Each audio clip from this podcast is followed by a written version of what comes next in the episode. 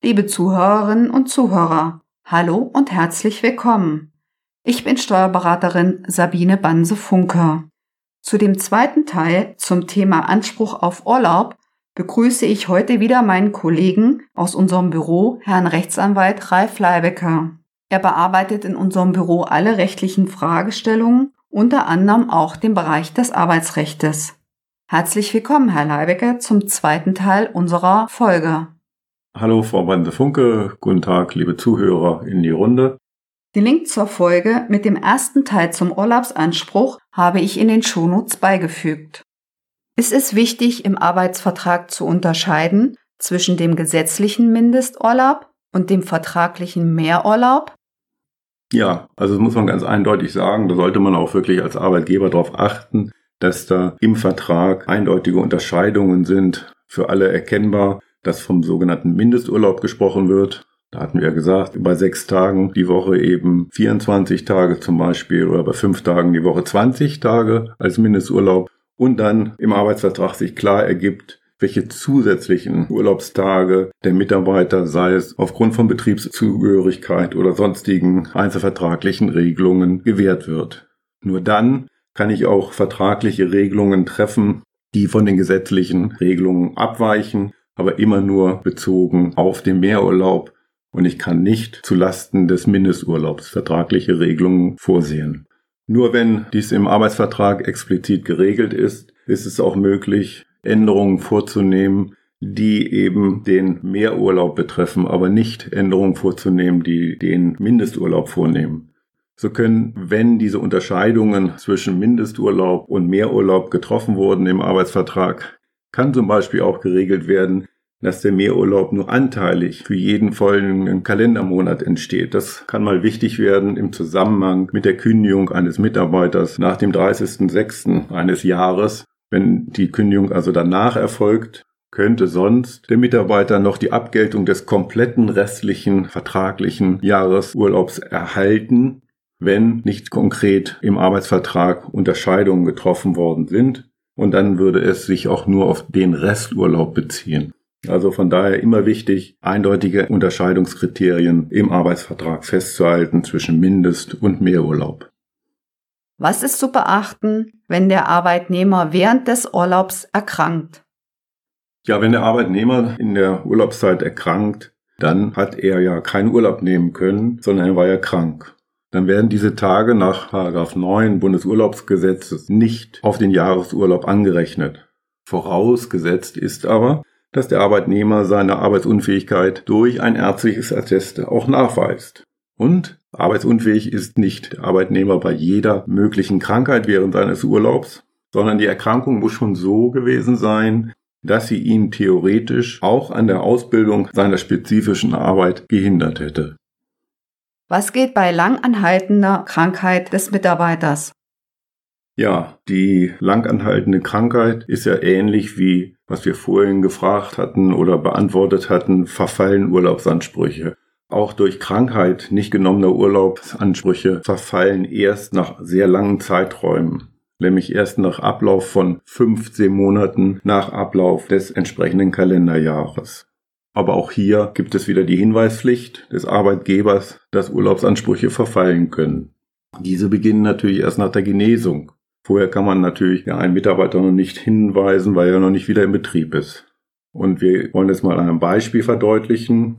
Wenn also ein Mitarbeiter zum Beispiel durchgängig im Jahre 2020 nicht arbeiten konnte, dann verfällt sein Urlaubsanspruch im Jahre 2022 erst. 15 Monate nach Ende des Jahres 2020, also am 31.03.2022, würde sein Resturlaub oder überhaupt sein Urlaubsanspruch aus dem Jahr 2020 verfallen.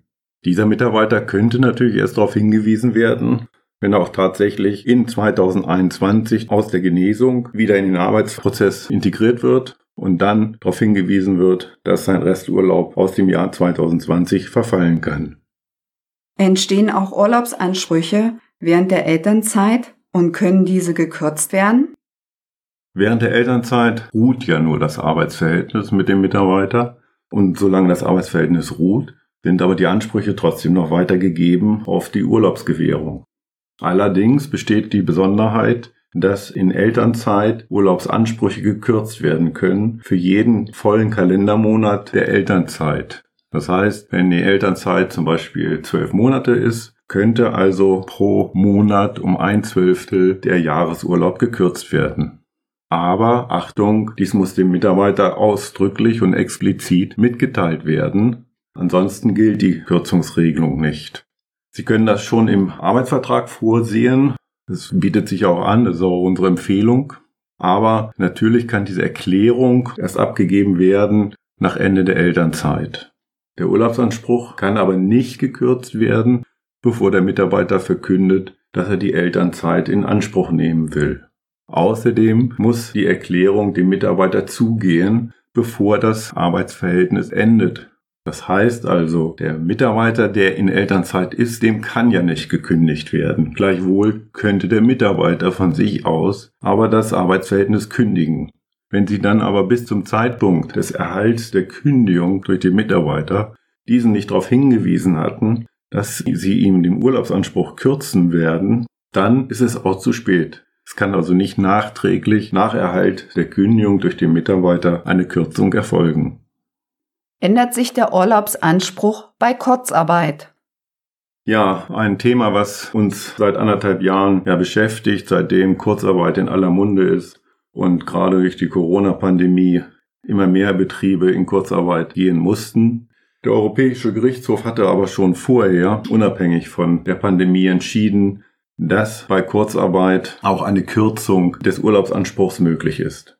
Und Sie haben ja bestimmt erlebt, dass Kurzarbeit teilweise sogar bis auf Null gegangen ist. Das heißt also, ein Mitarbeiter, der vorher 40 Stunden in der Woche gearbeitet hat, wurde auf Kurzarbeit Null gesetzt, hat also gar keine Arbeitsleistung mehr erbringen können aufgrund besonderer Umstände.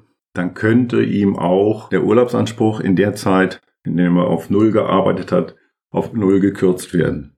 Heißt umgekehrt, die müssten überprüfen, wie im konkreten Fall die Arbeitsverteilung war. Hat er wirklich die ganze Zeit null gearbeitet oder hat er reduziert gearbeitet?